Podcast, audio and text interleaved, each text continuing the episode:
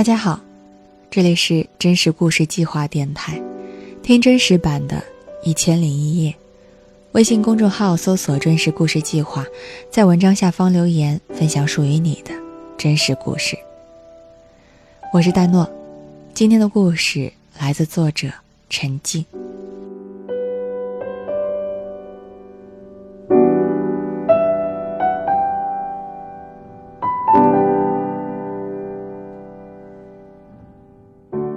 我母亲十九岁的时候，做了我父亲的情妇。她满心以为自己以后要做阔太太，却没想到自己后半生要过的是颠沛流离的生活。她从小就长得漂亮，也聪明，一直读到高中，差点上了大学。她曾经很骄傲地告诉我，她和村子里的别的姑娘不一样。别人在地里越晒越黑，他却一直都那么白。村里有好多小伙子喜欢他，他却一个都看不上。他要去城里见大世面，认识更好的人。经人介绍，他进了我父亲在余姚的一个厂，那是我父亲生意做得最好的时候。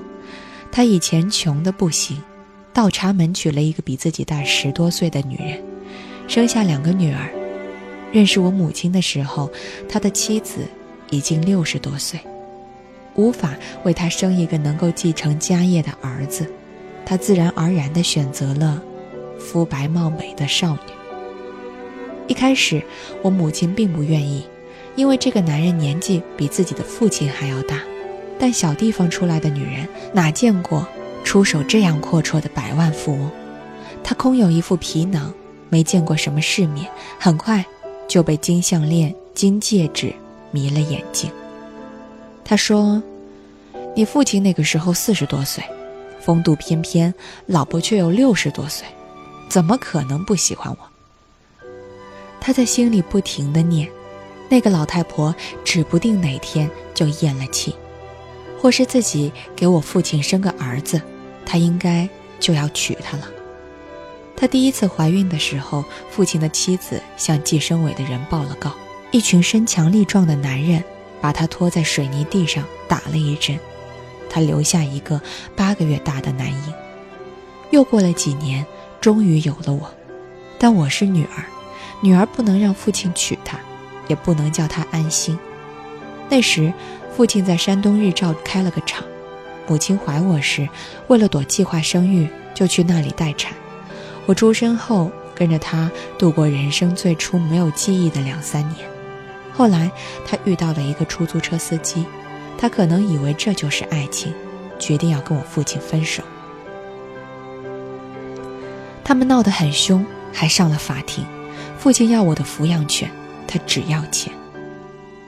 我父亲对于自己的子女有一种老实固执的责任感，他认为自己生下的女儿。就该养他长大，不知是害怕我长大后争财产，还是单纯不想让我出现在余姚。父亲的妻子提议把我送到上海去，父亲就在上海找了一个阿姨，每个月给她一些钱，把我寄养在她家，户口也落在她家里。他安排好了我从幼儿园到大学的人生道路，希望我能成为一个上海人。我在上海待了几年，长到八岁还傻傻愣愣的，从来没有想过关于妈妈的事，也不记得爸爸长什么样子。如果不是我母亲忽然出现，我可能真的会在上海一个没有血缘关系的人家里长大。八岁的一天，我在上学路上被一个高挑漂亮的女人拦住，她眼里含着泪：“乖囡囡，妈妈终于找到你了。”他抱着我哭得很厉害，大概是母女之间的那种奇妙关系吧。我掏出小手绢擦他的脸，阿姨不哭。从来没有人告诉我不要相信陌生人，我对不认识的人一直都没有什么戒备心。那天如果是人贩子找上我，随便哄哄我也会跟着他走。几小时后，我开开心心地抛下自己的小书包和芭比娃娃，跟着新妈妈、新爸爸和新弟弟上了火车。我兴奋地问妈妈：“我们是不是在逃亡呀？她说：“对。”她递给我一张小纸条，让我照着纸条上的号码给我爸爸打电话。爸爸，你不要担心，我跟妈妈走了，妈妈会对我很好的。但是我上学要很多钱，你现在打三万块钱到这个账户上。我还没有说完，父亲就挂了电话。其实母亲不是真的希望我能要到钱，她只是想让父亲听听我的声音，让他知道他女儿在他那里，他必须给钱。父亲没有费心来找我。我在他的家庭中本来就没有一席之地，寄养在上海，或寄养在母亲身边，对他来说可能并没有什么差别。母亲带我回日照，就是当初我出生的地方。回想起来，那是我过得最快乐的一段时光。我母亲为人阔绰，吃穿用度都是最好的。我们住的是有两个储物间的大房子。给狗吃的都是刨掉包子皮之后的肉馅儿，当地人喜欢和我们做朋友。我从小待在上海，没见过日照这种坑坑洼洼的土路，觉得非常稀奇。因为错过开学时间，我在家待了半年才去上学。这半年整天疯玩，在路边采野花送给妈妈，给死去的小燕子做坟墓，和好朋友用泥土过家家，还学会了自己缝沙包。新爸爸和妈妈一样，从来不去工作，每天就待在家里。弟弟说他是小怪兽，不过自己是迪迦奥特曼，完全可以打败他。新爸爸问我想要当什么，我对着电视里英俊潇洒的大古说：“我想要当奥特之父。”说完，我和弟弟对躺在床上的他一顿乱踢。在这种打闹中，新爸爸只是个会反击的对手。把他惹急了，他就会踢我，我又发起新一轮的攻击，因此我一点也不怕他。那时候我还小，并不知道自己在这个家里得到的自由和放任源于什么，只是每次妈妈叫我打电话时，我都会很顺从的拿出小纸条：“爸爸妈妈最近又没钱了，我过得很好，日照的小学比上海的实验小学好多了。妈妈说最近要给我买新衣服。”爸爸，你快给我打钱吧！每回放下电话，我都心满意足，感觉自己就是这个家的功臣。有一次，我抵住一扇门，不让新爸爸进来，他捡起一个煤块，使劲砸过来，门上的玻璃装饰被砸破了，碎片划在我脸上，流了不少血，到现在，额头上还有个疤。现在想起来。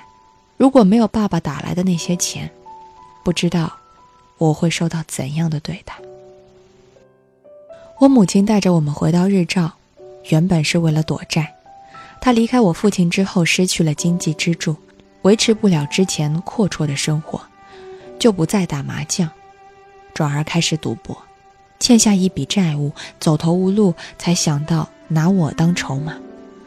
我意识到自己的作用是在我第一次来月经的时候，从来没有人教过我生理知识，我很害怕的把这件事情告诉我母亲，她第一反应是给我父亲打电话，告诉他的女儿已经长大成人了，他最好识相点。我们在日照待了四年，大概是受不了小地方乏味的娱乐生活，母亲又带着我们回到余姚，重新开始赌博。在这四年间，父亲前后给我们打了三十多万，他再也受不了这无尽的索求，不管我怎么打电话，他都不肯再给母亲钱。如此一来，我就失去了利用价值。那段时间，母亲又输了很多钱，整个人精神压抑，极容易被人激怒。一个下雨天，我准备出门，就撑着伞，从房间里把自行车骑出去。自行车出去了，伞却卡在了门框里，伞面折出一道弯来。母亲看到这一幕，冲过来一把抓住我的衣服，将我拖到卫生间，摔进浴缸里。她举起那把伞，使劲地抽打我的大腿，直到把伞柄打歪。她累得气喘吁吁，才停下来。我缩在浴缸里哭，不明白发生了什么。没过几天。我放学回家时晚了一会儿，他抓住高跟鞋就往我背上砸。他已经容不下我，要把我送回我父亲那里。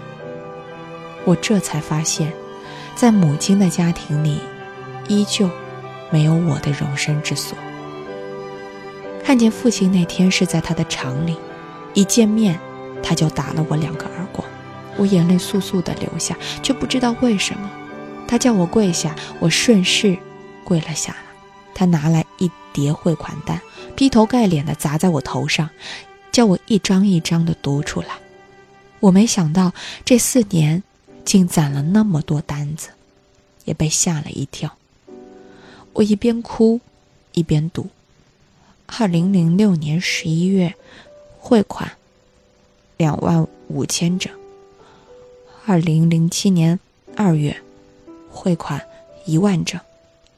二零零七年，不知道是不是我的哭声惹怒了父亲，他一脚把我踹倒在地上，和你妈一样，婊子！我滚烫的脸贴在冰冷的地板上，心里满是惘然。直到现在，我也从未恨过任何人。那时候，我只是在想，为什么人在受到伤害之后，身体会自动产生防御机制？比如，我的父亲在以他自己的方式，在市中心给我的母亲买三套房，表达爱意之后，受到了背叛和欺骗。他对包括女司机在内的所有女人都产生极度的不信任，尤其是我妈。以及长得很像他的我。我父亲和他的其他孩子都是双眼皮，我母亲眼睛虽大，但是单眼皮，而我虽有母亲，在我被母亲抛弃之后不久，父亲就要求我去割了双眼皮，他不想在我身上看到我母亲特有的影子。父亲仍然和比他大十多岁的老妻子维持着表面的婚姻关系。我不可能住进他们的家中，他以每个月四百五十块钱的价格给我租了个车库，里面有一张床和一个马桶，那里面非常潮湿，墙面长满了霉菌。住了三四年之后，我得了好几种皮肤病，至今仍时不时复发。我丧失了小时候恬不知耻开口要钱的能力，实在没有生活费就啃一块钱三个的馒头。我患有甲亢型心悸，晚上经常失眠。手机里置顶的联系方式是自杀干预热线。我试过好几种方式自杀，但都因为没有勇气和智商过低失败了。有一次，我和父亲吵起来，把他锁在车库门外，钥匙丢在一边。我决定绝食。我在床上躺了五天，以为自己已经死了。第五天，父亲砸开门。把昏迷的我送进医院。我醒来的时候，手上打着点滴，有了力气就用跟他大吵大闹起来。